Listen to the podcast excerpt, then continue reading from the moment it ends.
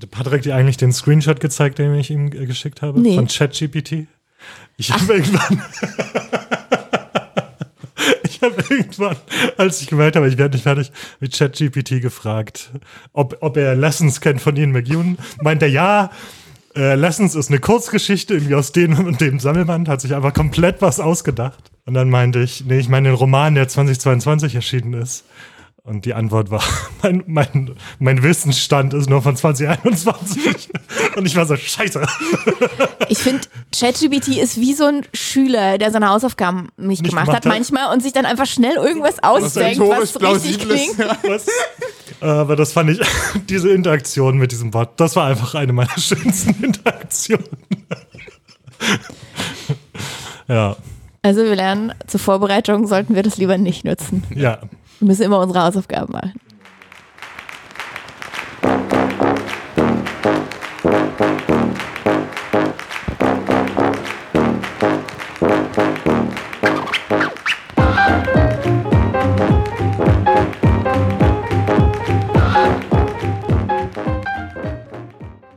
Hallo und herzlich willkommen zu Einbeutel Bücher, dem Buchclub-Podcast. Wir sind Peter? Patrick? Und Doreen und wir treffen uns einmal im Monat, um über ein Buch zu sprechen, das wir gemeinsam gelesen haben. Und dieses Mal sprechen wir über Lektionen von Ian McEwan. Und genau zur Vorwarnung, wie immer, wir, wir spoilern ganz doll und ordentlich und wenn ihr nicht gespoilert werden wollt, dann haltet hier kurz inne, lest ganz schnell die 700 Seiten und dann hören wir uns übermorgen. Nicht wahr? Wobei wir ja festgestellt haben, Fun Fact zum Anfang, dass äh, interessanterweise der Unterschied zwischen der deutschen und der englischen Ausgabe, das sind 200 Seiten. 200 Seiten. ungefähr. Ja, vielleicht, ja, es ist schön, dass wir das thematisieren, dass Doreen beim letzten Mal gesagt hat, das sind so 400 Seiten. Man muss, Im Englischen fast. ja, fast das bisschen, aber man muss auch sagen, äh, das Witzige ist, dass das Buch, als äh, ich überlegt habe, wie viele das Seiten das haben könnte, lag es zwischen uns dreien tatsächlich unterm Couchtisch und ich habe es aber nicht gesehen.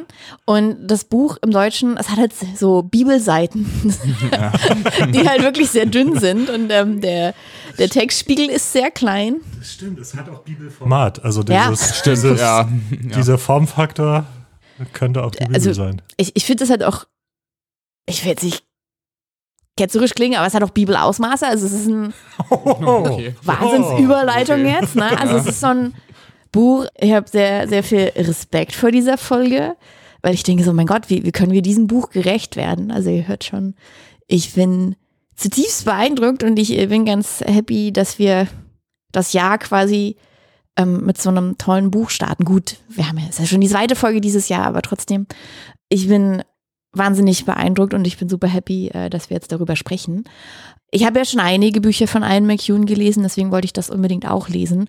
Und ich muss tatsächlich dann aber auch gestehen, dass ich viel auch schon wieder vergessen habe. Ich glaube, ich habe ein echt schlechtes Gedächtnis. Aber ich habe im Kopf, dass die bestimmte Gefühle bei mir hinterlassen haben. Oder ich weiß halt immer noch, dass sie gut sind, aber ich kann nicht mehr genau sagen, warum. Ist bei leider vielen Büchern, die ich gelesen habe. Also ich weiß, das war gut, das war gut und da war irgendwas mit dem und so, aber ich weiß nicht mehr genau was. Und deswegen zum Einstieg meine Frage vielleicht an euch. Wie hat euch das Buch dann zurückgelassen? Weil mich hat's echt erwischt. Ich hatte einen Buchkater. Äh, wollen wir es denn zusammenfassen kurz oder sollen wir direkt Ach antworten? Gott, ja, natürlich. Ich habe das voll vergessen. Äh, Das ist halt, ich versuche mal diese 700 Seiten kurz zusammenzufassen, weil es ist wirklich, da steckt so viel drin einfach in diesem Roman. Und man kann sagen, er wird, es spielt vor dem Hintergrund, also die Geschichte ist verwoben mit dem Hintergrund eigentlich der, der größten Ereignisse des 20. Jahrhunderts, würde ich sagen. Also wir haben den Zweiten Weltkrieg, den Kalten Krieg, Tschernobyl, wir haben Brexit, wir haben sogar Corona und die Klimakrise. Also das kommt da alles drin vor und bildet den Hintergrund, der sich aber auch mit der Geschichte des Hauptprotagonisten Roland verknüpft. Also er nimmt natürlich auch aktiv immer wieder daran teil. Und da geht's, ja, wir erfahren quasi eigentlich fast das ganze Leben von ihm, von seiner Kindheit ähm, als Sohn eines ja, Militär, weiß ich nicht mehr, was der für eine Funktion hatte, ne? aber sein Vater war im Militär und dann war er ist, in Libyen aufgewachsen, war dann in Großbritannien in einem Internat und hat da einen sexuellen Übergriff erlebt, der ihn halt prägen wird. Und genau, dann erfahren wir halt wirklich seine ganze weitere Geschichte. Er wird von seiner Frau verlassen, mit der er einen kleinen Sohn hat, wird dann zum alleinerziehenden Vater. Zum Schluss heiratet er nochmal. Also es passiert echt super viel.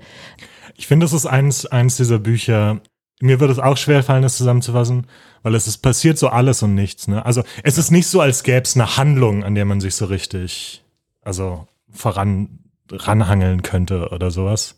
Es geht halt um diese Person und es geht um Ja. ihr Leben. Das ne? Leben von so. Ja. Baines. Ja, genau, da, so kann man es sagen. Ne? Das ist jetzt nicht so, ähm, da kommen wir, glaube ich, auch noch drauf zu sprechen, auf diesen sexuellen Übergriff in seiner Jugend.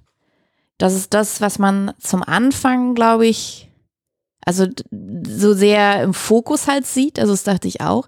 Aber ich habe die These, dass es dann zum Schluss nicht mehr so den Fokus darauf gibt. Gleichwohl das Cover auf was anderes hindeutet. Das Cover, finde ich, ist da so ein bisschen trügerisch, weil wir sehen auf dem Cover ja einen Jungen, der am Klavier sitzt, ne? Und der sexuelle Übergriff findet ja durch seine Klavierlehrerin statt. Aber so viel erstmal dazu. Wie hat euch das Buch dann zurückgelassen? Also ich muss sagen, dass ich es noch nicht zu Ende gelesen habe. Und äh, Magst du uns verraten, einfach zum Hintergrund, dass wir dich besser einordnen können? wo ich bin? Ja. Ich bin im dritten Teil. Ich glaube, mir fehlen tatsächlich nur noch so 100 Seiten in, mein, in meiner englischen Ausgabe. Oder ein bisschen, ich, nee, ein bisschen mehr, glaube ich. Glaube so 140.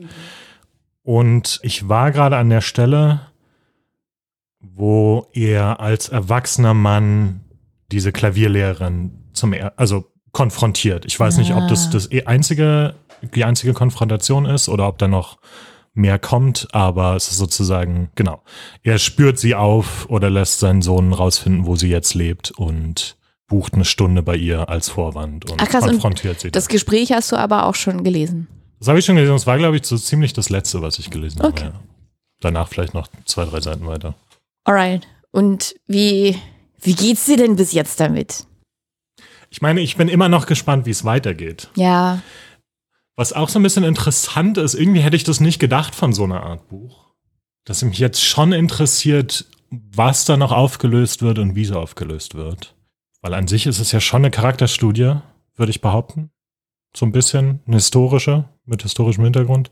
Aber ja, trotzdem, ich, ich bin fasziniert einfach von diesem Buch, glaube ich. Es ist tatsächlich auch so ein Buch, das hätte ich einfach stehen lassen, glaube ich. Das wollte ich, wollte ich nämlich gerade sagen. Ich dachte nämlich auch schon, das ist kein Peter-Buch. Ich habe, ich habe, also ich, ich habe eine Sache von Ian McEwan gelesen, die auch du mir, glaube ich, empfohlen hast. Äh, Machines Like Me im Ja. Englischen. Ja. Oder Maschinen wie ich. Ja. Und das fand ich auch sehr cool. Das hatte aber so ein bisschen Science-Fiction-Touch zumindest, ne? oder ein Setting, was mich dann so reingezogen hat. Wenn ich einfach nur die Beschreibung auf diesem Buchrücken gelesen hätte, das wäre es, aus irgendeinem Grund ist es was, was mich nicht ansprechen würde. Ich habe auch ein bisschen gebraucht, um reinzukommen, tatsächlich. Also der, mein Anfang war sehr langsam, warum ich glaube ich jetzt noch nicht durch bin. Aber irgendwann so gegen Mitte habe ich gemerkt, das ist einfach richtig spannend. Mhm. Und das hätte ich nicht, nicht unbedingt erwartet von so einem Buch. Dann ist es bei dir quasi, dadurch, dass du es noch nicht abgeschlossen hast, ne, sind deine Emotionen eher so nach vorne gerichtet. Ja, genau. Also ich habe während, ja, während ich- sie bei Patrick und mir wahrscheinlich eher so nach hinten gerichtet sind. ich, ich hab, ich hab definitiv noch keinen Buchkater wie du, weil kann ich, kann ich ja noch gar nicht haben. Vielleicht müssen wir dir das Buch wegnehmen und dir verbieten und dann kommen die Gefühle hoch. Aber Patrick, du hast es zu Ende gelesen. Ich finde es spannend, dass du das danach hattest. Also ich fertig war damit, war ich fertig mit dem Buch irgendwie. Da war es auch dann vorbei, aber währenddessen war das ziemlich intensiv. Also ich hatte ähm, zwischendrin auch mal mit einem anderen Freund drüber gesprochen. Er meinte was ganz Interessantes, dieses, dass man durch Bücher halt andere Leben lebt. Also dass man Lebenserfahrung aus anderen Leben aufsammelt. Und das ist natürlich hier besonders intensiv, eben weil es so ein vollumfängliches Leben ist, einfach komplett. Und es ist sehr nah an der Person irgendwie dran erzählt, dadurch nimmt man echt viel mit. Und was ich da ganz, ich dachte erstmal so, als ich es gelesen habe, dachte ich, dass ich die ganze Zeit mein eigenes Leben damit vergleichen würde. Aber da habe ich dann auch irgendwann rausgefunden, nee, das ist eigentlich nicht was passiert, sondern die, die Situation und Gefühle von, von der Hauptfigur, von Roland, die, also die, man ist ja irgendwie empathisch mit der Hauptfigur, ne? Man schwingt da ja irgendwie mit. Und wenn das besonders intensiv war und ich das Buch dann aber weglegen musste, dann habe ich diese Emotionen ziemlich stark in meinen Alltag mitgenommen. So mit reingezogen in Situationen, die komplett anders sind. Und dadurch ist so ein ganz spannender Kontrast manchmal entstanden, das quasi zu unterscheiden. Nee, Moment mal, mein Leben ist, also man nimmt sein eigenes, also ich habe mein eigenes Leben dann bewusster wahrgenommen, einfach nur durch diesen Kontrast zwischen dem, was ich gerade in der Situation, in der ich gerade im Kopf war und was ich empfunden habe und wie mein Leben halt so komplett anders ist im Vergleich dazu. Das war aber immer nur während dem Buch. Wie gesagt, als ich auf der letzten Seite war, dachte ich, ja, okay, alles klar, klapp. da habe ich noch mal kurz innegehalten, weil ich dachte, jetzt kommt vielleicht noch mal was. Kam nichts. Hab ich's weggelegt. Aber ist es jetzt, ist es jetzt schlecht oder also, Überhaupt nee, nicht. ne? Nein, nein, also nein. ist jetzt wert, nein, nein. Ich wertfrei. finde es so spannend, dass bei Doreen das dann im Nachhinein kam. Während bei mir war das die ganze Zeit während des Lesens war das sehr. Ich konnte an manchen Tagen, wenn's, wenn ich selber nicht so fit war und es mir nicht so gut ging, dann habe ich das Buch auch nicht lesen können, weil es mich, weil es emotional zu intensiv gewesen wäre, mich da jetzt in jemand anderen reinzuversetzen. Und bei dir? Oh, es war echt viel. Also ich war, ich finde, es hat so was Melancholisches in mir ausgelöst, weil was ich finde, für mich ein ganz, ganz großes Thema dort ist, so der, der Verlauf der Zeit und, und von Erinnerungen. So, Erinnerungen sind ein Thema, was immer wieder auftaucht und ähm, was Roland halt umtreibt. Also wie, wie kann man Erinnerungen halt festhalten und wie, was macht man halt damit, ne? Was ist Lektionen, da geht's ja auch, ne, wie es der Titel halt schon sagt, so was, was lernen wir daraus? Äh, lernen wir überhaupt was daraus? Also sowohl im Privaten als auch im Politischen. So lernt die Menschheit, ne? Das, das hat mich irgendwie so berührt und traurig gemacht und und dann war ich aber auch einfach traurig, dass das so Roland dann quasi aus meinem Leben gegangen ist mit der letzten Seite. Also er lebt ja Gott sei Dank noch weiter. Also Spoiler Alert. er stirbt am Ende Stimmt nicht. nicht. Ähm, aber es endet, glaube ich, ich weiß gar nicht, was das Jahr ist, aber es muss so 21 sein oder so. Und da ist er dann halt schon, weiß ich nicht, in den 80ern, 70ern oder so, aber er ist noch, er ist noch da. Und das, das war irgendwie auch so faszinierend zu sehen, so wenn du halt so ein ganzes Leben halt liest und halt ihn von, von klein auf irgendwie begleitest und dann halt darüber nachdenkst, ne? Also das ist vielleicht so eine gute Überleitung auch zum, zum nächsten ähm, Punkt, den ich so auf meiner Liste habe, hier, die ich mir immer mache. Einfach Roland als, als Charakter, irgendwie sein ganzes Leben. ähm, super spannend. Also fangen wir mal ganz emotional an. Weil ich muss sagen, ich habe mich zum Anfang irgendwie geärgert, so ein bisschen für ihn, weil man das Gefühl hatte, der hatte halt super viel Potenzial. Mhm. Und da ist die Frage, so hat er das ausgelebt, ne? Weil es gibt halt in der Schule, in der er ist, also er ist in diesem Internat und da findet er irgendwo, sieht er mal auf dem Tisch von der Lehrerin so ein Dokument mit einer Zahl dastehen und er versteht gar nicht, was das bedeutet. Und das dann, also man als Leser weiß, dass es ein IQ ist und er ist über 130. Er muss super, also er muss wirklich smart sein. Man merkt es ja auch an einigen Stellen. Also er ist ja sehr begabt, was Klavierspielen angeht. Und auch in der Schule, wenn er sich da zusammenreißt, dann kann er da extrem gute Noten schreiben. Aber durch diesen sexuellen Übergriff verliert er das halt außer Augen. Ne? Also da macht er dann eigentlich nichts mehr für die Schule und bricht ihn dann sogar vorzeitig ab. Und dann lebt er halt ein Leben mit Gelegenheitsjobs und weiß immer gar nicht, wie er eigentlich so quasi so die Miete als nächstes bezahlen soll. Ne? Was dann irgendwie noch dazu kommt, ist, dass er alleinerziehender Vater ist, also er muss sich dann halt noch um den kleinen Sohn kümmern. Und das hat mich dann zum Anfang auch so ein bisschen traurig gemacht. Und ich dachte, oh Mensch, der hätte vielleicht, der hätte sonst was machen können, ne? Aber ist halt die Frage, so hat der, war der, was meint ihr, war der, war der glücklich? Ging euch das auch so, dass ihr dachtet, ach Mensch, also ich meine, davon abgesehen, dass dieser sexuelle Übergriff natürlich extrem schlimm ist. Die Frage hat sich mir gar nicht gestellt. Ich habe das mit dem IQ völlig vergessen, scheinbar. Äh, also ich wusste jetzt gar nicht, was du, worauf du Bezug nimmst. So bin ich da gar nicht rangegangen, glaube ich. Also ich finde irgendwie die Frage, hat er sein Potenzial erreicht? Ich finde, man kann eher fragen, hat er ein gutes Leben gelebt oder nicht? Ja, das auch. Und, und das heißt jetzt nicht unbedingt, dass er der krasse Konzertpianist werden hätte werden sollen oder so, weil das war ja auch, er war ja dann sehr talentiert im Klavierspielen. Ich, es ging mir nicht so am Anfang, nee. Ich war, ich konnte das, ich glaube auch noch am Anfang noch gar nicht so richtig einordnen, überhaupt diese Geschichte mit der Klavierlehrerin Mhm. und so. Und was mich aber zum Beispiel beeindruckt hat, war, ich fand, er war als sehr gute und liebevolle Vaterfigur geschrieben. Ja. Und das war so ein bisschen, das war so ein bisschen das, was am meisten tatsächlich rausgestochen hat am Anfang für mich. Und was irgendwie würde ich dem auch viel Gewicht geben, wenn es jetzt darum geht, hat er ein gutes Leben gelebt oder nicht, oder hat er sein Potenzial oder recht oder nicht. Also ja, solche, solche Gedanken hatte ich da eher. Ich glaube, also ich kann das, glaube ich, gut nachvollziehen. Das ist, glaube ich, eine dieser Dinge, die ich da immer wieder gefühlt habe. Und er, zwischendrin äußert er ja auch Frustration darüber, dass er, keine Ahnung, seine Gedichte gehen nicht vorwärts und zehn Jahre später schämt er sich für die, dann liest er irgendwie den Roman der Frau, die ihn verlassen hat und erkennt, dass er sowas nicht imstande wäre, sowas zu schreiben. Dann ärgert er ärgert sich auch über das, dass er nicht Konzertpianist geworden ist. Und das ist eine dieser Sachen, die sich bei mir so ins eigene Leben rübergetragen haben und die ich dann irgendwie im Kontrast irgendwie das eigene Leben angeschaut habe. Mhm. Aber ich würde dir total recht geben. Ich glaube auch, dieses, das Potenzial nicht für wirklichen, er stellt sich die Frage schon auch, das kommt, das kommt ja auch immer und immer wieder, ne? Das ist ja eigentlich wahrscheinlich ein großer Teil dessen, wie er mit diesem Übergriff damals umgeht. Geht es darum, was das alles verändert hat und was er verloren hat. Aber zum Beispiel gerade gegen Ende, schon wieder ein Spoiler vom Ende, da, da hält er das ja in Kontrast zu seiner, ähm, seiner Frau, die ihn verlassen hat. Und äh, er stellt ja dann fest, sie hat halt irgendwie einen Meter Bücher veröffentlicht. Und er hat halt ein Haus voller Kinder und Enkelkinder. Oder halt ein Enkelkind zu dem Zeitpunkt. Und, wohl weiß ich nicht mehr. Egal. Auf jeden Fall hat ein Haus voller Menschen. Und er würde halt niemals tauschen. Das ist nämlich ein ganz interessanter Punkt, ne? weil wir haben, ich finde, in dem Buch geht es auch wirklich ja darum, wie, wie prägt uns die Vergangenheit.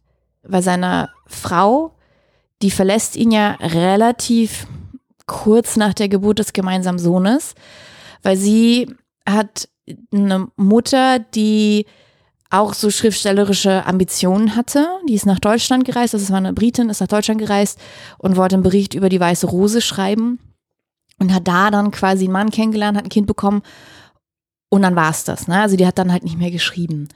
Und Alyssa, also seine Frau, also Rolands Frau, hatte dann auch dieses Gefühl, dass ihr genau das Gleiche passieren würde. Also dass auch sie ihre schriftstellerischen Ambitionen nicht leben könnte, wenn sie jetzt bei, bei Mann und Kind bleibt. Und geht dann halt den radikalen Schritt und verlässt beide, auch ohne, ohne Vorwarnung. Die ist dann einfach weg, zieht nach Deutschland, also ne, Roland und sie haben vorher in ähm, Großbritannien gelebt, zieht dann nach Deutschland und wird eine richtig bekannte, große Schriftstellerin. Also was heißt, sie hat so dieses Gefühl, dass sie sich richtig radikal von ihrer Vergangenheit halt ablösen muss, also dass sie eigentlich das Gegenteil machen muss, um ihr Potenzial oder dieses Gefühl, dieses Potenzial, was sie hat, zu leben. Und das macht sie ja dann auch. Und Roland macht irgendwie, ich weiß nicht, ob er genau das Gegenteil macht, ne? Aber er, er lebt sein Potenzial nicht. Aber die Frage ist schon, die man sich stellen kann, wer ist letztendlich von beiden glücklicher? Weil so wie Alyssa dann dargestellt wird. So wirklich glücklich wirkt die ja auch nicht. Ne? Also sie, sie ist ja auch wirklich, sie will auch später nicht so wirklich was mit ihrem Sohn zu tun haben. Der wird sie ja dann besuchen kommen. Und da ist sie dann auch richtig kalt und weist ihn halt ab. Mhm. Ähm, aber sie hat auch ein Alkoholproblem. Ich glaube, sie hat dann irgendwann verliert sie auch ein Bein Ja, und sie, ja, ist starke Kettenraucherin. Also Sie hat schon Lungenkrebs in der letzten Ja, Szene, also sie nochmal ist- sieht. Ähm, das ist aber interessant, was du sagst, weil das stimmt. Also es ist natürlich so ein bisschen wie hier Nazis und Goldmund oder sowas. Die beiden bilden dann irgendwie so ein gegensätzlich, die beiden gehen relativ lang zusammen, einen sehr ähnlichen Lebensweg, so dieses bisschen wildere, bisschen spontanere Leben.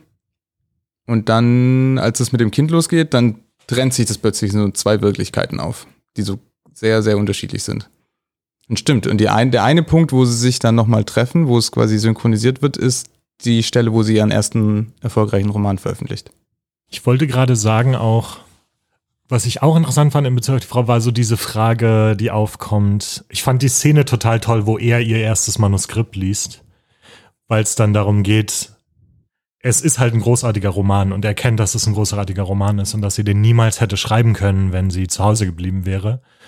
Aber sozusagen die Frage, entschuldigt das ihr Verhalten sozusagen. Für ihn hat man das Gefühl schon, ne? Also da habe ich so das Gefühl, der ist so, ja, das musste halt raus, als ob das was ist, was geschrieben werden musste und dann ist es verzeihbar, Ja. dass sie so gehandelt hat. Ja, und es gibt sogar eine, da war ich gerade, darum kann ich mich dann noch sehr gut erinnern. Äh, Es gibt eine Szene, wo er zu so einem Vortrag Ja, geht, genau. wo es genau um dieses Thema geht in Bezug auf einen, auf einen Dichter. Und irgendwie fand ich die Frage spannend und so den Satz halt, es wäre schlimmer gewesen, wenn sie ihn verlassen hätte für einen mittelmäßigen Roman Ja, oder ja. sowas. Ne? Also das wäre die ultimative Beleidigung gewesen sozusagen oder der Schlag ins Gesicht, wenn sie ihn verlässt und dann auch noch schlechte, schlecht schreibt oder so. Fand ich super interessant irgendwie, diesen Gedanken. Weiß ich jetzt auch nicht genau, wie ich dazu stehe und ähm, wie ich mich in der Situation fühlen würde, aber Das ist gerade spannend. Also wir sind ja gerade so ein bisschen bei der bei einer anderen Frage, so eher dieses ähm, ist dieses Bild von dieser Autorin, die sich total loseisen muss aus ihrem Leben, um dann irgendwie großartige Literatur zu erzeugen. Da finde ich zwei Sachen spannend. Einmal der Prof, glaube ich, in diesem Vortrag, der mal sagt ja so, so ein Quatsch. Kein Kunstwerk rechtfertigt Arschlochverhalten. ja, glaube, das also ähm, es ist schon, genau, es ist kompliziert, aber am Ende sagt er irgendwie Ja, sehr äh, verkürzt, aber halt ein, ein grausamer Akt ist ein grausamer Akt und genau. sozusagen Das hat nichts, ja. Ich glaube, es wird auch kompliziert dadurch, dass er meint, man kann diese Prosa, also da ging es ja um, nee, da ging es ja um Gedichte. Man kann diese Gedichte halt großartig finden und für die besten Arbeiten dieses Schriftstellers hal- halten und gleichzeitig daran glauben, dass er das nicht hätte machen sollen, weil das Genau. sozusagen Arbeit ist, die basiert auf den emotionalen Schäden, die er seiner Frau zugefügt hat. Und das andere, was ich da auch interessant finde, ist dieses absolute Bild, was da kommuniziert wird. Ne? Ich glaube, irgendwann sagt Roland, fragt sich Roland das auch, wie es eigentlich andere hinbekommen. Es gibt ja auch große Schriftsteller mit Kindern. Ja. Weil das ist so, ein- das ist sehr spannend. Also ich vermute, dass das eben genau wie, also ich fand es super spannend, dass du das gerade erwähnt hast, Dorin, ähm, dass die so ein Paar bilden. Also es ist halt als Kontrast zu ihm irgendwie interessant. Er konnte nicht so ungefähr, weil er halt diesen, gut, er hat auch wirklich viel zu tun mit dem kleinen Sohn. Ja. Aber es wird dann immer so ein bisschen vorgeschoben. Und mich hat es so ein bisschen geärgert, weil ich dachte so, hätte die das nicht auch so geschafft? Klar, wäre härter gewesen, aber ich, ich finde so, das ist halt wirklich ein Kontrast. So, er, er kann nicht, er will ja auch schreiben, aber er kann nicht, weil er halt Vater sein muss. Und sie kann nur, wenn sie keine Mutter ist, so als ob es nichts dazwischen gäbe. Ja. Und das hat mich so ein bisschen gestört, weil das auch von den Charakteren halt kaum thematisiert wird. Aber du meinst jetzt wirklich, das stört dich ein bisschen am Roman oder das hat dich sozusagen an der Entscheidung dieser Figur gestört? Beides. Also jetzt am Roman, naja, ich meine, wenn die Figuren halt so handeln und denken, nehme ich denen das so ab. Ja. Aber das hat mich an den Figuren gestört. Okay, das meine ich. Also du hast dir jetzt nicht gewünscht, dass er das anders geschrieben hätte, Nö. nö. sondern äh, das ist, ja, genau, und das fand ich absolut legitim. Ich, also man kann durchaus wütend auch sein auf diese, auf diese Mutterfigur, glaube ich. Diese Alissa, ja.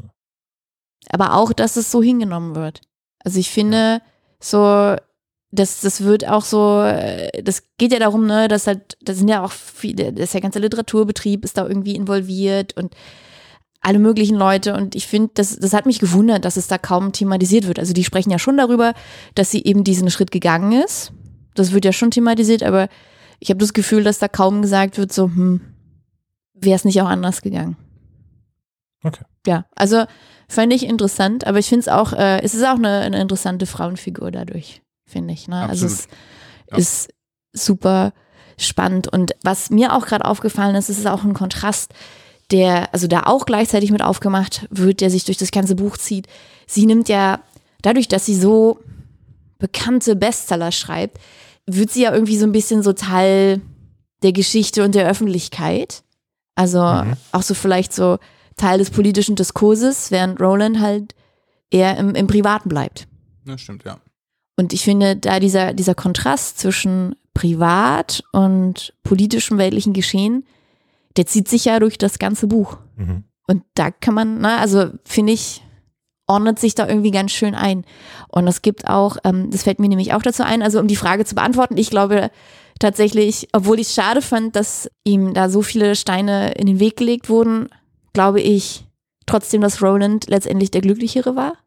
Es gibt ja tatsächlich dann auch irgendwie relativ zum Ende des Buches hin gibt es so eine Beschreibung, ne? wie er dann auf einmal, er wird sehr viel häuslicher und familiärer und er hat dann die, diese Freundin, die er später auch heiratet und die treffen sich mit ihren ganzen Freunden immer zum Abendessen Mhm.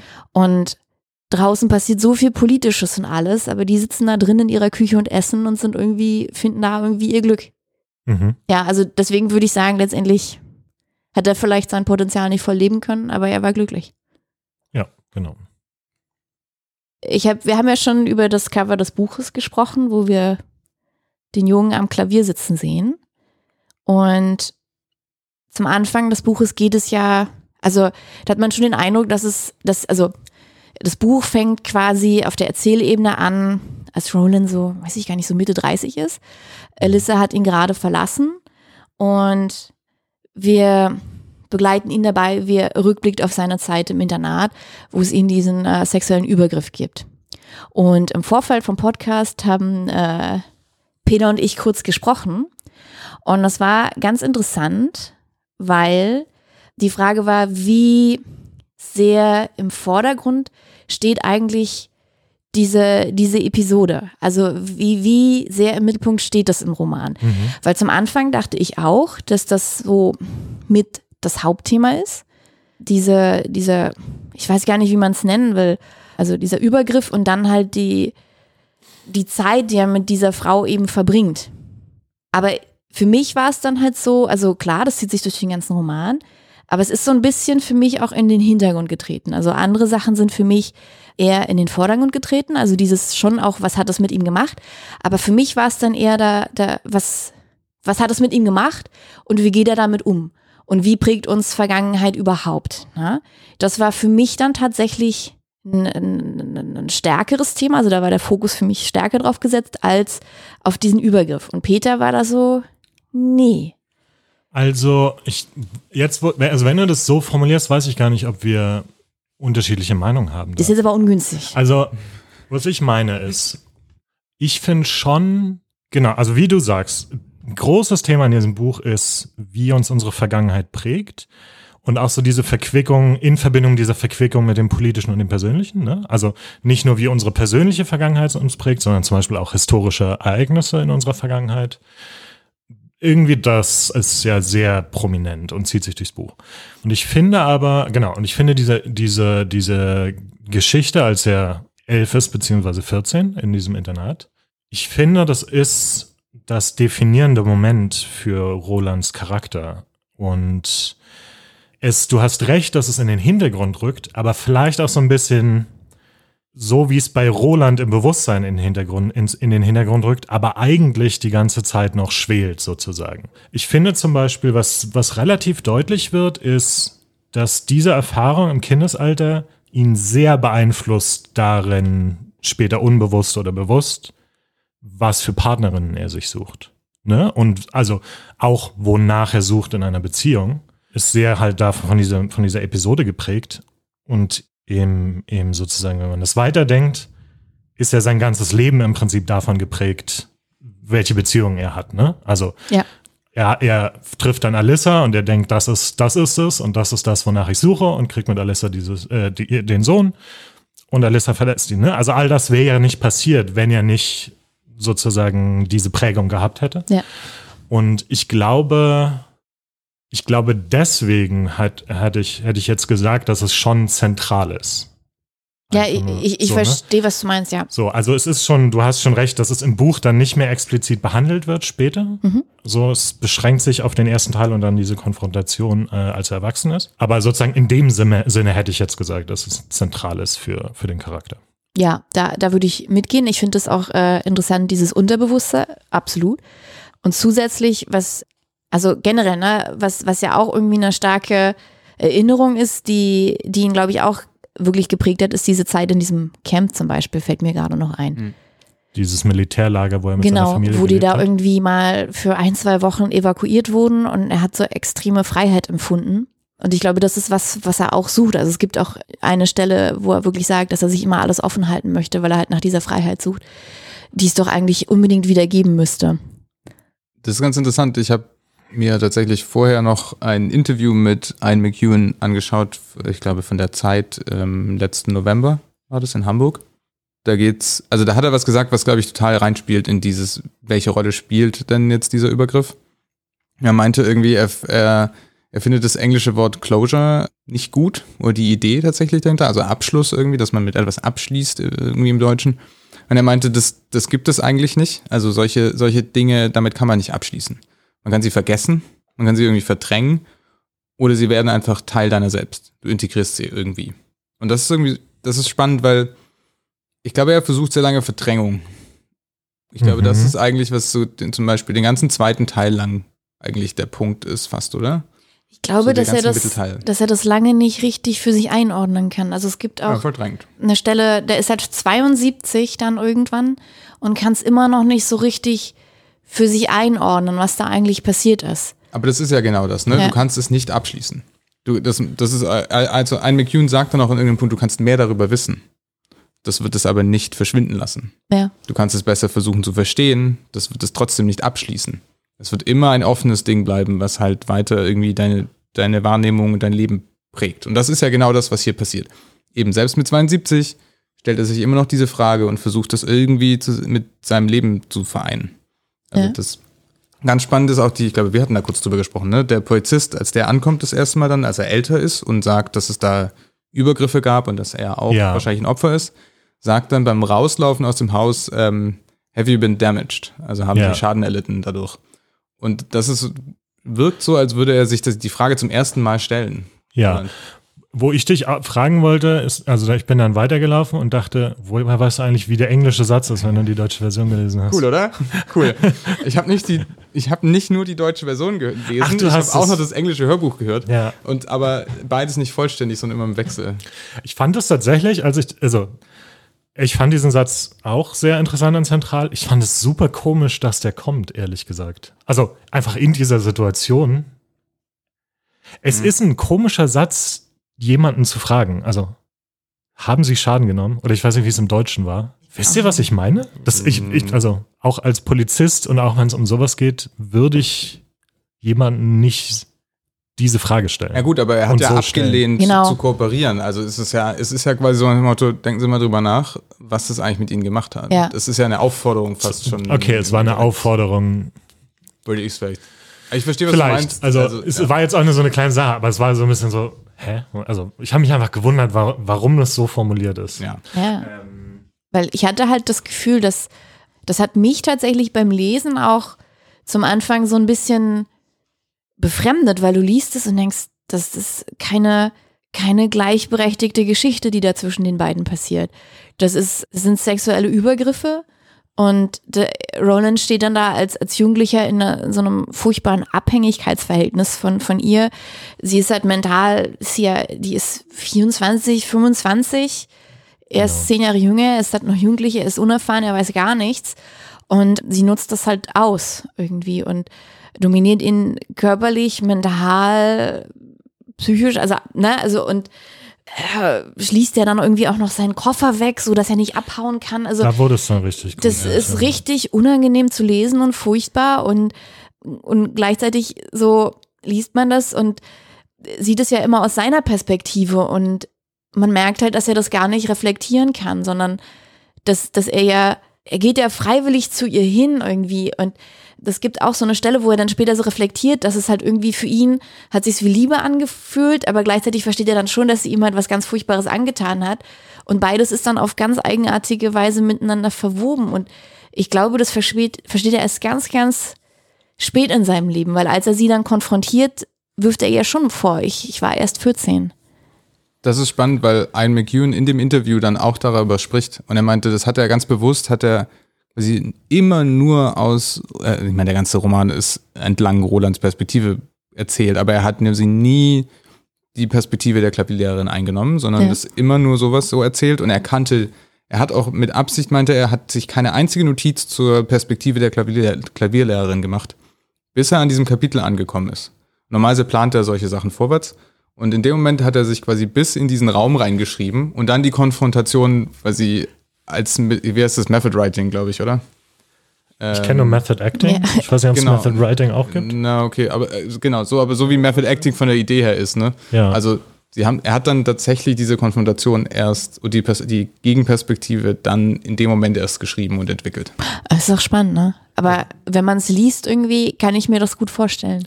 Da würde ich gerne, ich glaube, ich würde gerne etwas anderes sagen, aber da würde ich gerne nochmal drauf zurückkommen. Ich fand es auch, also ich fand es auch sehr spannend, dass, ich habe ich hab genau das, ich glaube, ich hatte sogar ein bisschen andere Leserfahrung. Ich glaube fast, dass ich das in dem Moment auch nicht so auf diese Weise prozessiert habe. Ja. Ne? Weil es genau so geschrieben Also es ist ja so geschrieben, er geht da freiwillig hin und so weiter. Wie fandet ihr denn die Konfrontation am Ende mit der Klavierlehrerin? Weil ich muss zugeben, dass ich so ein bisschen enttäuscht war von diesem, von diesem Text. Also es wird ja dann irgendwie ihre, ihre Perspektive, sie wird, er, er bringt sie dann dazu, ihre Perspektive zu erzählen. Ich finde nicht, dass da irgendwas Neues bei rausgekommen ist. Nee, es wirkte nicht. Also man konnte es nicht so richtig nachvollziehen und vor allem, weil ich auch den Eindruck hatte, dass sie nicht einsichtig war. Also Aber- ich hatte nicht den Eindruck, also wenn ich es jetzt auch richtig erinnere, dass sie, also ich glaube, sie, sie gesteht schon irgendwann ein, dass es vielleicht nicht ganz richtig war, Hm. aber dass ihr das unangenehm wäre, ne, oder dass sie sich schuldig fühlen würde. Das, den Eindruck hatte ich nicht so sehr. Also ich hatte eher den Eindruck, dass sie sich auch noch so ein bisschen so verteidigt. Naja, ja, er zwingt sie ja zur Verteidigung. Er zwingt sie ja dazu zu erklären. Er, er, er macht ja dann Vorwürfe während dieses Textes und Mhm. sagt quasi, aber für mich war das okay oder wie? Und dann sagt sie, "Mm, das sage ich nicht. Du hast gesagt, ich soll meine Erfahrung erzählen. Das mache ich jetzt.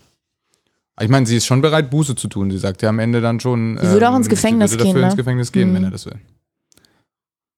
Schwierig. Gleichzeitig ist sie ja auch schon super alt, so. Also, Ja, also das klar, es ist nie gut ins Gefängnis, also wahrscheinlich nie schön ins Gefängnis zu gehen, aber Sie hat nicht mehr so viel zu verlieren. ja, so ungefähr. So. Also, Das, ist ja auch Das sagt sie, ziemlich- ja. das sagt sie auch mehr Äh, oder weniger direkt, ja. Sie hat keine Angehörigen mehr. Sie, sie kann jetzt Buße tun. Mhm. Ja, aber ich war da so ein bisschen, da fand ich es so ein bisschen witzig, als du gerade erzählt hast, er hatte keine Notizen für diese, für diese Perspektive. Weil ich dann, also wenn ich, wenn ich, wenn ich äh, arrogant oder böse sein würde, würde ich sagen, das, Ja, das merkt man dann an der Stelle. Junge, Junge. ähm, Also ich fand es echt schade, weil ich auch, man fiebert da so ein bisschen hin und Ja. denkt so, kommt das noch, das muss doch kommen. Das Und Ja, das wird, irgendwann, das wird irgendwann angedeutet im Erwachsenenalter, dass er diesen Gedanken hat. Ne? Er sollte sie konfrontieren. Und da dachte ich, ah, okay, das kommt irgendwann noch. Und ich war sehr gespannt auf diese Konfrontation. Und dann war es so ein bisschen. Im Prinzip hat sie die Geschichte einfach nur nochmal erzählt, die man am Anfang des aber das Buches- ist Ja, das, er wollte, das wollte der Alan McEwan uns nicht geben. Nein, genau. Das es ist- gibt ach, kein das ist dieses Closure. Das gibt es nicht. Ja. Er meinte auch so, er meinte auch irgendwann so, er versteht aus formalen Gründen total, warum das in Geschichten und Filmen passiert. Ja. Aber, und er meinte eigentlich so, wir hatten das in postmoderner Literatur eigentlich auch hinter uns gelassen langsam und mittlerweile meinte er, ist es halt wieder voll da. Also Ja. es muss am Ende immer alles aufgelöst sein. Das fand ich spannend, dass, das, dass man das so gewöhnt ist auch. Ich meine, tatsächlich, der Roman ist auch relativ krass aufgelöst. Also es gibt Closure in vielen Sachen. Ich weiß gar nicht, ob ich eine Auflösung wollte oder einfach nur tatsächlich eine neue Perspektive darauf. Aber, das Aber- ist vielleicht auch, ähm, Aber ich meine, wenn du es so sagst, dann ist es schon fast wieder genial. Also. plus, Ja, es würde ja, du willst ja auch keine, also das wäre ja auch ein bisschen schwierig, wenn jetzt hier die total gute Rechtfertigung käme. ja, Weil das stimmt. dann setzt es, dann ist so, Sowas kannst du halt auch nicht rechtfertigen. Das kommt ja auch noch dazu, ne? Es ist nicht entschuldbar, was sie getan hat. genau. Genau, ich wollte, ich wollte keine Rechtfertigung, ich wollte nicht ihre Perspektive, damit ich sie verstehen kann oder sowas, Hm. sondern einfach irgendwas Neues, was man daraus ziehen kann, Mhm. abhäng- unabhängig von, halt, okay, ja, das ist das, was passiert Okay, ist. fair, ja, genau. Und okay, dann verstehe ich jetzt auch, warum du, warum du es unter dem Gesichtspunkt, dass es das nicht abschließen kann, weil genau, es gibt nichts anderes darüber zu sagen. Es ist quasi alles Gesagte. I Oder, guess. ja. Spannend. Ja, letztendlich hat sie gemacht, was sie gemacht hat, ne? Ja, genau. Was, ja. Eigentlich ist es halt wahrscheinlich extrem nah am Leben, ne? Also, wenn man sich das mal so überlegt, so, das Leben ist halt nicht, dass die Geschichten so zu Ende gehen, sondern die gehen halt immer weiter. Ja, So, und, und ich kann nicht die Gründe nennen für Ja. immer für das, was ich gemacht habe. und das geht genauso weiter wie das politische Weltgeschehen. Ja, ah, ja, sehr gut. Und was ich zum Beispiel, also als ich, also ich musste das Buch ja eigentlich einfach schon lesen, weil es halt ein neuer Ian McEwan war. Aber als dann da so, hm, ja, wie das so angedeutet, also ne, also das steht ja schon, glaube ich, auf dem Klappentext, dass da viel mit, mit politischem Weltgeschehen, da dachte ich so, hm, wie wird das nicht so langweilig?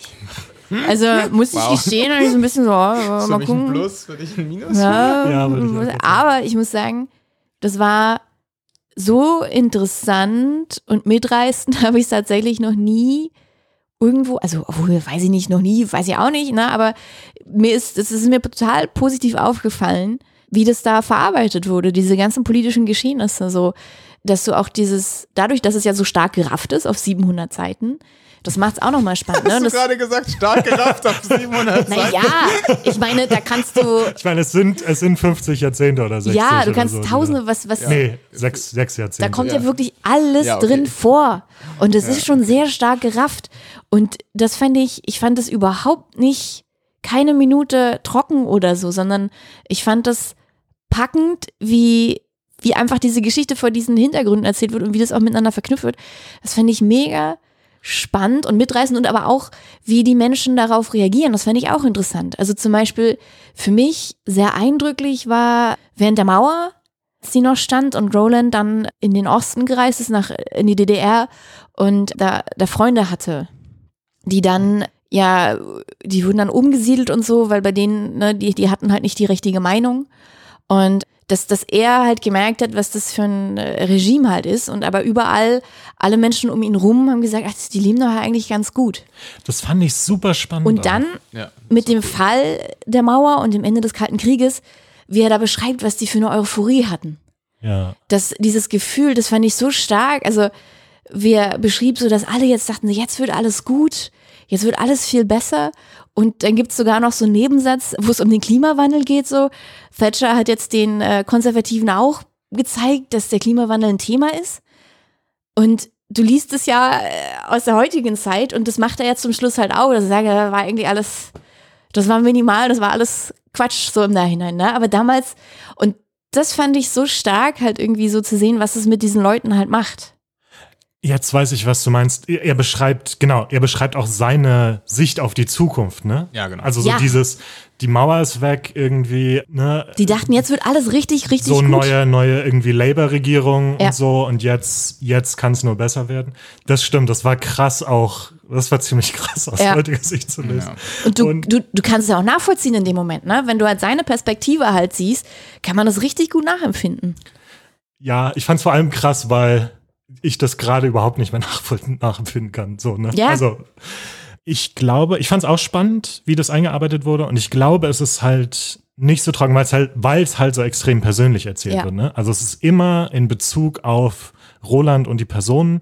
Genau, das mir ist auch als erstes das Beispiel mit seinen Freunden in Ostberlin eingefallen und so, ne? Das war sehr, sehr clever gemacht.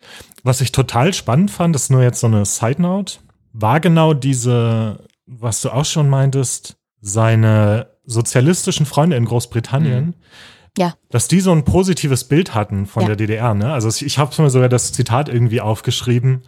Und aus irgendeinem Grund, jetzt so in der heutigen Darstellung, ich, ich, es war einfach nicht in meinem Kopf drin, dass es natürlich logisch ist, dass es damals Leute gab, auch außerhalb der DDR, die das für eine gute Idee gehalten haben und, und es supported haben. Und weiß ich nicht, das war so ein kleines Ding, was ich irgendwie mitgenommen habe, wo ich dachte, ja, klar, logisch, macht auch Sinn, aber irgendwie habe ich nie so darüber nachgedacht, dass es in Großbritannien Fans der DDR gegeben haben muss und auch in, im Rest Europas. Ich finde auch immer diese so geschichtlichen Erzählungen, die eben diese Perspektive von damals so besonders gut wiedergeben können, so dass du das auch tatsächlich nachvollziehen kannst. Ich habe mal ein Buch über völlig anderes Thema Evolutionsbiologie und dann geht es darum, äh, dass es früher nicht klar war, ob Fossilien Überreste toter Lebewesen sind oder im Stein lebende Lebewesen. Ah, Und das war wirklich nicht klar. Und im heutzutage denken, jetzt, was? Im Stein lebende Lebewesen? Aber er erklärt es so gut, er führt so gut hin zu dieser Situation historisch, dass du wirklich nachvollziehen kannst, warum sie diese Frage sich gestellt haben und welche Mittel sie verwendet haben, um das rauszufinden. ja. Also, es war sehr, also das ist ja dann auch so eine Instanz hier gerade mit Ja. dem Ding. Was ich auch sehr schön finde, genau, das, wie du sagst, so ist es trotzdem super spannend dargestellt und es ist aber auch, es fügt sich gut ein. Also ich habe mal Ja. einen anderen, ähm, so ein ähnlich von der, vom Umfang her, äh, einen Roman gelesen über so ein ganzes Leben, ungefähr die gleiche Zeit, hört ein bisschen früher auf, äh, Any Human Heart. Und der war bei weitem, der, der wirkte sehr viel sprunghafter, also es wirkte sehr viel künstlicher eingeflochten irgendwie. Das war dann jemand, der dann ach Gott, ich glaube am Ende hatte, er hat in New York eine ganze Weile gelebt, ähm, in einem Hochhaus und äh, irgendwie als in der Werbung war er tätig. Später dann hat er dann aber im kommunistischen Untergrund in London mit Jugendlichen Flugblätter verteilt und es war, wirkte so verkrampft, die Übergänge. Sehr konstruiert. Es, genau, es wirkte nicht irgendwie wie ein kohärentes Leben. Und das ist hier ja überhaupt nicht der Fall, obwohl diese Sachen ja immer wieder eine Rolle spielen tatsächlich und also wirklich, wirklich Einfluss nehmen auf sein Leben. Ja, das ist halt so die, die, die Frage, weil ich würde jetzt, ich meine, die Ereignisse nehmen schon natürlich Einfluss auf sein Leben, aber auch nicht so stark, würde ich zum Beispiel sagen. Ne? Also jetzt nicht so stark wie bei seinen Freunden in Ostberlin, Ja, denen dann die Kinder erstmal weggenommen werden oder auch die, die Ereignisse, die beschrieben werden, zum Beispiel ähm, als die, die Mutter seiner Ex-Frau Elissa eben nach, nach Deutschland reist, um mit den, den restlichen Menschen, die da bei der Weißen Rose mitgearbeitet oder mitgekämpft haben, halt zu sprechen. Das, das ist immer so, das ist verknüpft, aber ich würde sagen, dass sie nie so ein, also dass es nie so ein zentrales Thema ist. Wisst ihr, was ich meine? Also auch auf Tschernobyl, er reagiert, indem er da irgendwie alles abklebt, dass da kein Staub oder was auch immer in seine Wohnung kommt und ganz viel Wasser kauft. Aber er ist jetzt nie so mitten richtig drin. Wisst ihr, was ich meine? Ich weiß genau, was du meinst. Und ich finde, das ist halt einfach eine realistische Darstellung. Ne? richtig, ja.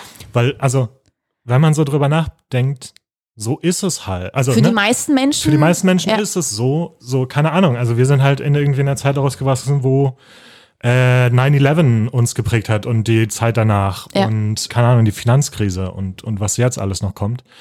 Aber wir waren ja nie so wirklich direkt involviert darin. Ne? Also, ne? also Ir- das ist so, irgendwie auf eine gewisse Art und Weise schon. weil wir da Ne? waren, ja, Ja. So, aber genau, so ist es nicht so, dass wir dann auf einmal, keine Ahnung, wie du beschreibst, ne, dass man dann tausendmal irgendwo in den Untergrund geht oder sowas, sondern das ist so dieses Hintergrundrauschen der Geschichte, würde ich es jetzt mal nennen, Ja. ne? was so ein Leben, was hinter so einem Leben liegt und was einen auch beeinflusst, aber halt oft nicht auf so eine bewusste oder direkte Weise. Ja, letztendlich hast du dann halt immer noch das, was er halt hat, sein Privatleben, Mhm. was er da vorlebt. Das finde ich super spannend, weil gerade in der Diskussion komme ich jetzt hier gerade gut klar damit, über diesen Einfluss zwischen politischen und privaten oder sowas in die Richtung zu sprechen.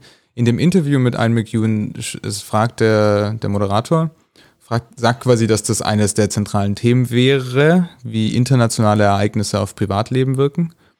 Und ich fand, habe mich da ein bisschen dran gestört an dieser, an dieser Unterscheidung. Weil, genau, eher so wie, wie du das gerade oder wie ihr beide das dargestellt habt, das ist nicht so richtig trennbar. Weil wir sind eine große Gemeinschaft und wenn in einer der Gemeinschaft etwas passiert, dann natürlich wirkt sich das immer durch, durch das kann super indirekt sein. Das kann sowas sein wie, genau, ähm, es passiert irgendwas Schlimmes irgendwo ähm, und die Leute fangen an, Klopapier zu hamstern und Ja. dann habe ich kein Klopapier mehr. Das ist sehr indirekt, aber es ist ein, es passiert trotzdem in derselben Welt. Ich finde diese Trennung aus internationalem, politischem und privatem, das ist eine komische Trennung. Ja, ich meine, es ist schon so. Und man merkt ja, er ist ja auch politisch, er ist bei der Partei und alles, ne? Und er macht viel für seine Freunde aus. Also er ist immer mit im Geschehen und das hat Einfluss auf ihn. Aber es ist halt kein Roman, der. Es gibt ja zig Romane, die sich wirklich nur, also wo du halt merkst, dass das Politische richtig doll im Vordergrund steht und dann geht es schon auch darum, was es mit den einzelnen Personen macht. Aber hier ist es irgendwie anders. Ja. Ja. Und ich würde aber auch sagen, was, da, was Patrick sagt, ist eher, selbst wenn er nicht politisch aktiv wäre, ne? Ja. selbst wenn er nicht in der Partei wäre, es gibt nicht wirklich eine Trennung zwischen Ja. dem politischen Ja. und dem Pri privaten, Ja, das, weil ist, nicht- das ist komisch irgendwie zu sobald sagen. ich in der Gesellschaft lebe, ist es politisch. So. Ja, genau. Das ist irgendwie seltsam. Ich verstehe total, wo das kommt, diese Gedanke. Das kann natürlich nützlich sein, manchmal das so zu trennen, aber irgendwie halt. Ja, aber das merkt das- man ja, im Roman kommt es ja auch Ja. gut raus. Genau, das wollte ich auch gerade Ja. sagen. Ja, das macht der Roman sehr gut, das rauszuarbeiten, finde ich. Das hat Ian McEwan dann aber auch, äh, hat dann auch widersprochen und gesagt, nee, eigentlich ist es eher so, dass das Leben aus sehr vielen Zufällen besteht. Das ist eigentlich, was ihm passiert. Es gibt viele Zufälle, die ihm passieren oder Umstände und Ich finde, das schließt sich ja nicht aus. Also. Äh, ja, aber es ist die Frage, welche, welches Thema im Vordergrund steht. Ob dieser Einfluss von internationalen Ereignissen auf Privatleben im Vordergrund steht oder eher das Zufällige im Leben. Was dann natürlich Und wie gesagt, wie gesagt, ich finde, das schließt sich nicht aus, weil ich meine, die politischen Ereignisse, die in meinem Leben passieren, haben ja eine gewisse Zufälligkeit. okay, stimmt. Allein dadurch, Ja. wann ich geboren Ja. bin. Ja. So, also Da, das wollte ich gerade. vielleicht verstehe ich auch nicht, was er sagen wollte. Ja, was ich die ganze Zeit noch gerade sagen wollte, ich, mich würde super mal interessieren, das ist ein Buch, was ich unbedingt gerne meinen Eltern geben würde und dann äh, super gerne wissen würde, was sie darüber denken. Weil sie haben dieses fast um zehn Jahre verschoben, okay, aber sie haben ungefähr diese, in dieser Epoche gelebt. Sie haben diese Sachen auch alle erlebt. Das macht es, glaube ich, nochmal ganz anders. Also das merkt man, habe ich stärker gemerkt, als es dann in die Corona-Pandemie und so weiter ging. Als das erste Mal, das ist eigentlich, glaube ich, das erste Mal, dass ich das in einem Roman lese, die Corona-Pandemie. Oh. Ich habe das Gefühl, dass Ich 2020 bestimmt schon die ersten Corona-Romane rauskamen. Klar, Juli, Juli C. Ja, okay. mit Ja, okay. zum stimmt. Beispiel, ja. Ja, aber ich persönlich habe das das erste Mal so da drin gelesen und das war ganz spannend, dann zu wissen, ah ja, okay, im Nachhinein, das ist, äh, das war ein großes Ereignis, ja. Und ich meine, wir haben da so durchgelebt, so. Das ist halt, das war ja schon nicht toll, aber es war jetzt, war halt. So. Ich, ich finde ja, die den, ich find ja den Gedanken auch immer super faszinierend, dass wir irgendwann Zeitzeugen sind für irgendwas. Ja, Sind wir stimmt. doch schon längst. Sind wir schon längst. Also- Aber also auch so in dem Sinne, irgendwann gibt es halt die letzten Menschen, die ein bestimmtes Ereignis miterlebt haben und das könnten, wir- das Das könnten können wir sein, yeah. Für, für, weiß ich nicht, tatsächlich 9-11 oder so. Ja. Das ist auch ein ganz schöner ähm, Zirkel, weil ich ja zum Anfang ähm, erwähnt habe, ne, das für mich war auch Erinnerung ein ähm, ganz spannendes Thema und er beschäftigt sich ja dann auch im Laufe des Romans damit, wie er die Erinnerungen halt festhält. Und dann sagt er irgendwann so, ja, irgendwann fängt er an, Tagebücher zu schreiben und sagt so, man muss das aufschreiben, ansonsten lohnt es sich ja kaum, das gelebt zu haben. Und dann irgendwann verbrennt er diesen ganzen Tagebücher, weil er merkt so, das ist es eigentlich nicht. Das, das Eigentliche, was es ist, ist eben die Reflexion darüber, die er halt erst später machen kann. Und ne, die Gedanken, die er dazu hat, die Erinnerungen. Das ist das, worum es eigentlich geht. Und das finde ich super schön und interessant. Und das ist halt so, wie wir das dann irgendwann erst in 80 Jahren oder so verstehen werden, was war es jetzt eigentlich in der Zeitspanne, in der wir gelebt haben. Was waren dann wirklich die Strömungen oder so? Wir denken jetzt, es geht da oder dahin, aber eigentlich können wir es nicht wissen. Ne? Er sagt ja dann auch, es sind immer nur so kleine Ausschläge nach oben und unten gewesen. Und diese Euphorie zum Beispiel, die war absolut unbegründet. Und jetzt stehen wir immer noch irgendwie so 90 Sekunden vor 12 oder viel mehr 90 Sekunden vor 12. Ja, Was war die Frage? es gab keine. Das war Okay. einfach nur noch mal so ein, so ein Resümee. Ja. Und ich würde, was ich an dem Buch ja auch richtig, richtig toll fand, da waren so ein paar, das, das waren immer nur so, ja, so kleine Randnotizen, Anekdoten oder Gegebenheiten, die aber Sachen richtig schön zusammenfassen, wo ich dachte so, boah, ja, das ist irgendwie, da steckt richtig viel drin. Und da wollte ich euch ein paar vorstellen und gucken, ob ihr das auch so empfindet, ob ihr die auch so genial findet wie ich. Wie viel wir da rausziehen können. Ja, und es fängt halt an. Und das war der erste Moment. Es ist super banal, ja. Aber wenn ich uns angucke, mit meinen äh, doch sehr dioptrien starken Augen oder schwachen ja eher. Und ihr habt, wir sind also, ihr könnt uns nicht sehen, liebe Hörerinnen, aber Ihr seht uns ja auf dem Cover. Genau, aber eigentlich tragen wir alle Brille quasi. Und Roland merkt ja irgendwann auch, irgendwie kann er nicht so richtig gut gucken, aber er traut sich nicht zu sagen. Als Schüler damals. Ja, er, Ah. er traut sich das nicht zu sagen. Das hatte ich schon wieder ganz So, vergessen. und er, er verschweigt es dann und dann wird er aber halt in diesem Internat aufgenommen und die machen dann halt standardmäßig so ein Check-up. Und dann fällt es halt auf, dass er nicht weiter als zur ersten Zeile halt bei diesem Test lesen kann. Er kriegt dann eine Brille und er ist dann so, ah, okay, und er setzt die auf. Und ja, Peter, Peter nickt schon. Ich glaube, jeder Mensch, der eine Brille trägt, der kennt das. Ja. Dieses Gefühl, wenn du die neue Brille aufsetzt und Blätter von Bäumen ja, auf einmal scharf Ja. sehen kannst. genau, aber einzelne Blätter auf, ausmachen kannst, Ja. statt einfach nur einen grünen Fleck. Ja, Ja, oder? Vor allem, er sagt, also im Englischen steht da, it exploded, glaube ich. in Detail. Ja, exploded into separate leaves, glaube ich, irgendwie so. Ja, Ja, das Ja, ja, war absolut. großartig. Ja, oder? das, das ist einfach so. Das habe ich noch nie so irgendwo gelesen und ich fand es aber interessant, dass das scheinbar nicht nur mir so ging, sondern dass das ja irgendwie eine Erfahrung sein muss, die er auch gemacht hat. Also zumindest Ian McEwan, dass, dass wir beide die teilen, aber ich sehe, dass auch ihr das teilt. Eine Universal. Es, es gibt etwas, was uns mit Ian Ja. McEwan verbindet. Bäume, einfach so immer. Ja. Konntet ihr das verstehen, aber wenn wir gerade kurz dabei sind, äh, dass ihm das, dass er das nicht sagen wollte? Das war dann der Aspekt, wo ich mich nicht mit identifizieren konnte. Nee, auch nicht. Nee, Das habe ich auch nicht verstanden. Aber es war vielleicht so der, der, der Militärvater, ne? Ja. Er wollte halt nicht, nicht Schlecht imperfekt sein quasi. Ja.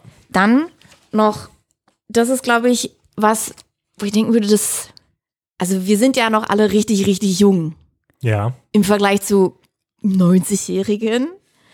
Ähm, und Wegen dem richtig, richtig hast du so eine hohe Zahl genommen, oder? Ähm, und da gibt es so eine Szene, da sind die, glaube ich, alle so, also die sind älter als wir, ne? das muss jetzt nochmal gesagt werden auf jeden Fall. Aber, und da sitzen den Roland, gespannt. Roland und seine Freunde, die sitzen da irgendwie abends, glaube ich, an einem Küchentisch, ne? Und dann geht es so, sie fühlten sich noch so jung, dass das Altern höchstens Anlass für Witzeleien war. Für sie war es paradox, dass sie plötzlich älter als Polizeikommandanten waren, älter als ihre Ärzte, die Schuldirektoren ihrer Kinder und neuerdings sogar als der Anführer der Opposition. Mhm. Mhm. Das geht los. Also wir sind jetzt, und da habe ich da so, ja, ja, das stimmt. ich hatte das schon. Ich hatte einen Augenarzt, der jünger ist als ich, der mich behandelt hat. Ja. Und das war ein bisschen lustig, ehrlich gesagt. Wieso?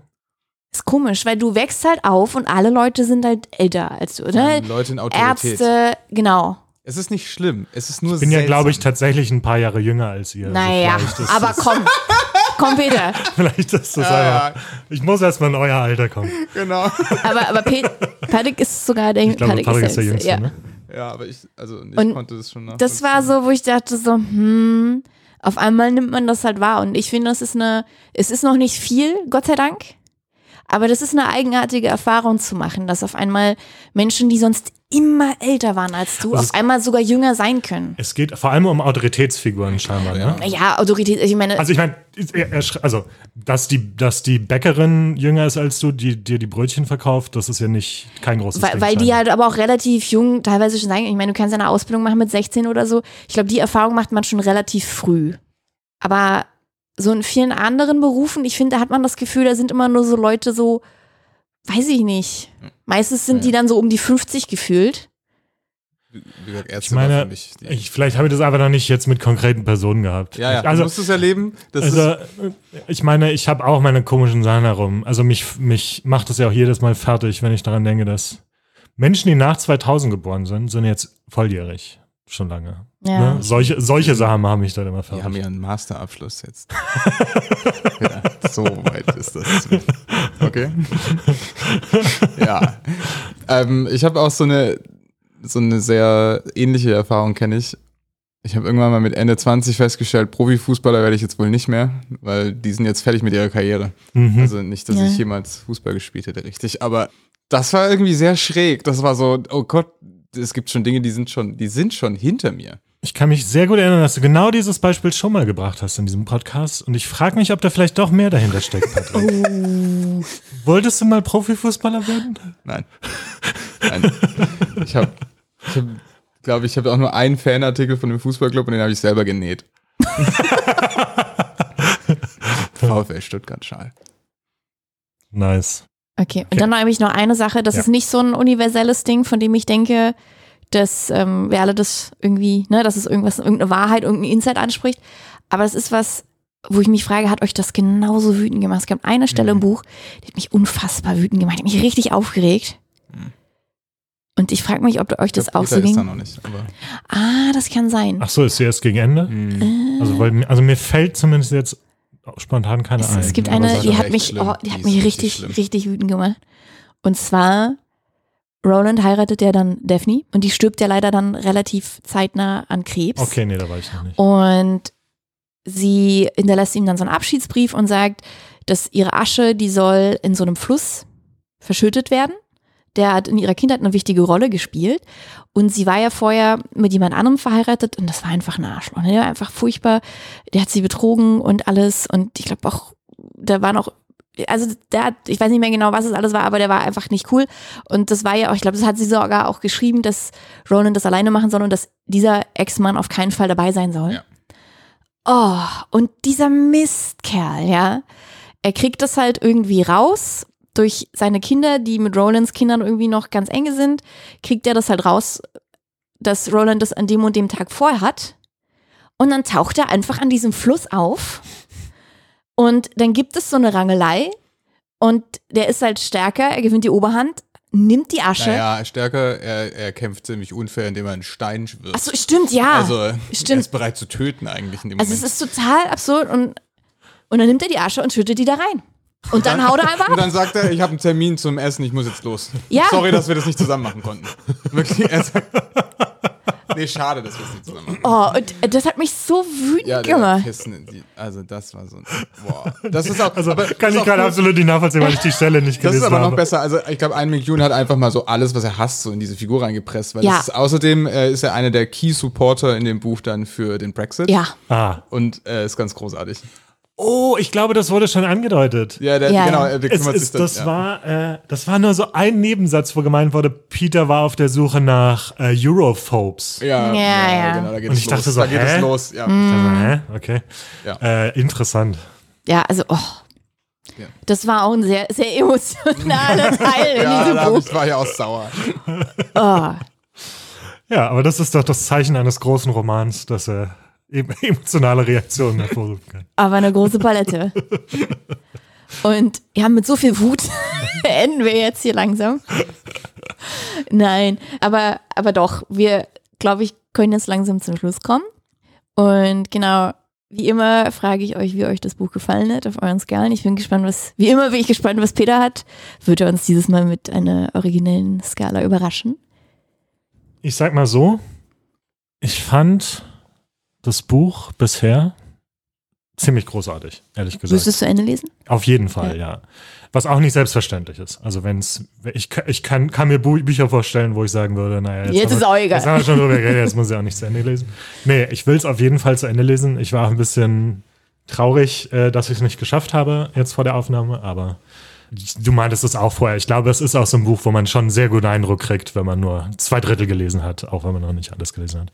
Ja, ich bin super fasziniert. Ich, vielleicht fange ich jetzt doch an, auch so die, diese Art von Romanen mehr zu lesen, weil ich schon echt beeindruckt war, wie, wie gut es geschrieben auch ist und wie, äh, weiß ich nicht, wie spannend das sein kann. Es klingt so banal oder es, also es klingt so bescheuert, dass ich das vorher nicht geglaubt habe, aber ich weiß nicht, irgendwie hat mich sowas vorher nie angesprochen und jetzt denke ich, warum lese ich sowas eigentlich nicht, nicht viel öfter? Und ja, deswegen, ich fand's, ich fand's ein super spannendes Buch. Ich fand auch die, ich hab, hatte auch ein bisschen Angst vor der Diskussion, ehrlich gesagt, Mhm. aber ja, es ist auch ein super spannendes Buch, um drüber zu reden.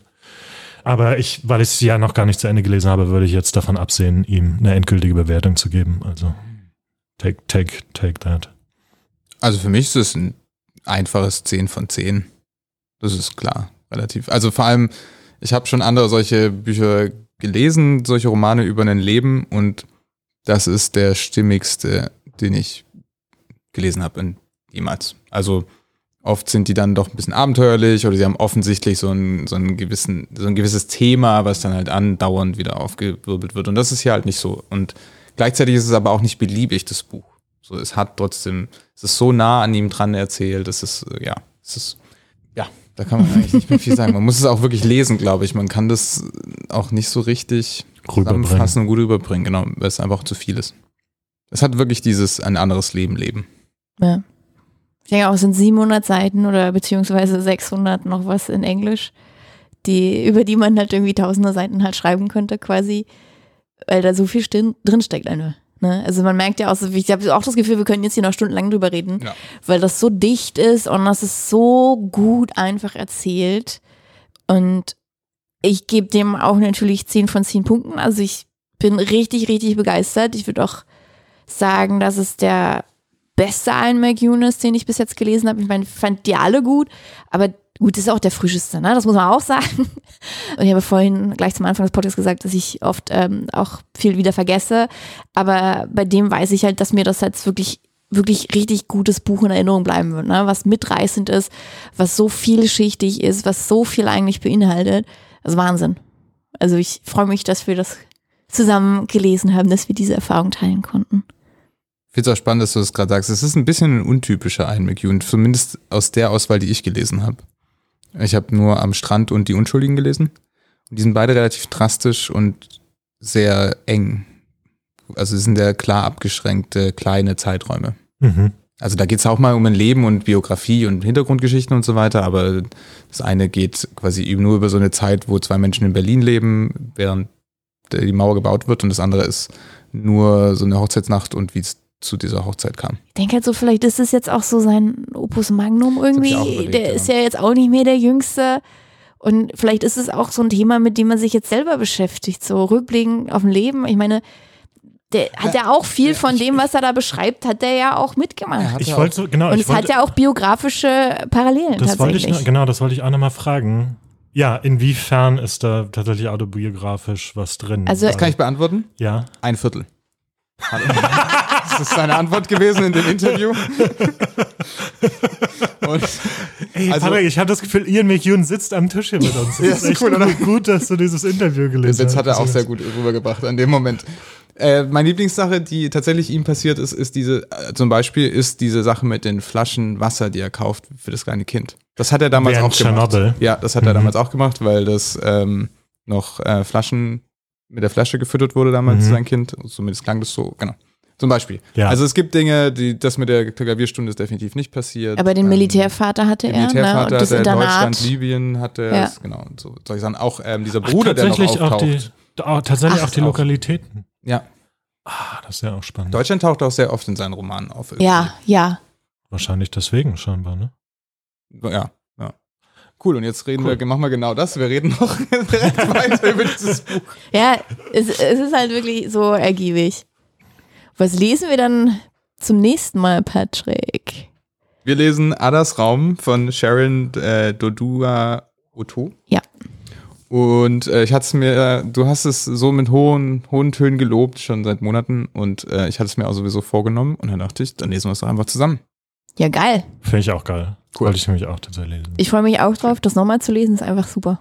Ich wollte gerade fragen, ob du es dann auch nochmal liest Na oder ob du dich klar. noch so gut erinnern kannst. Nee, wie gesagt, Okay, also ich kann mich so an das große Ganze, warum ich das gut fand, erinnern. ja. Aber ChatGPT könnte mehr dazu sagen als ich jetzt. Sehr schön. Super. Dann freue ich mich darauf und wir hören uns am 1. März wieder. Und bis dahin ähm, lasst uns gerne fleißig 5-Sterne-Bewertungen da bei den Podcast-Anbietern eures Vertrauens oder schreibt uns eine E-Mail an. Hallo at einbeutelbücher.de und Bücher mit UE geschrieben. Genau. Wir freuen uns immer über Feedback, Anregungen, Wünsche, Liebesbekundungen, was auch immer. Genau. Und bis dahin wünschen wir euch viel Spaß beim Lesen und sagen Tschüss. Tschüss.